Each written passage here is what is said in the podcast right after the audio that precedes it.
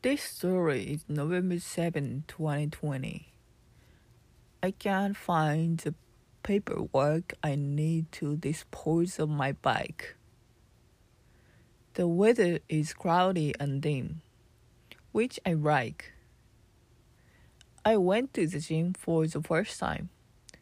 The rockets were up to date with electronic keys.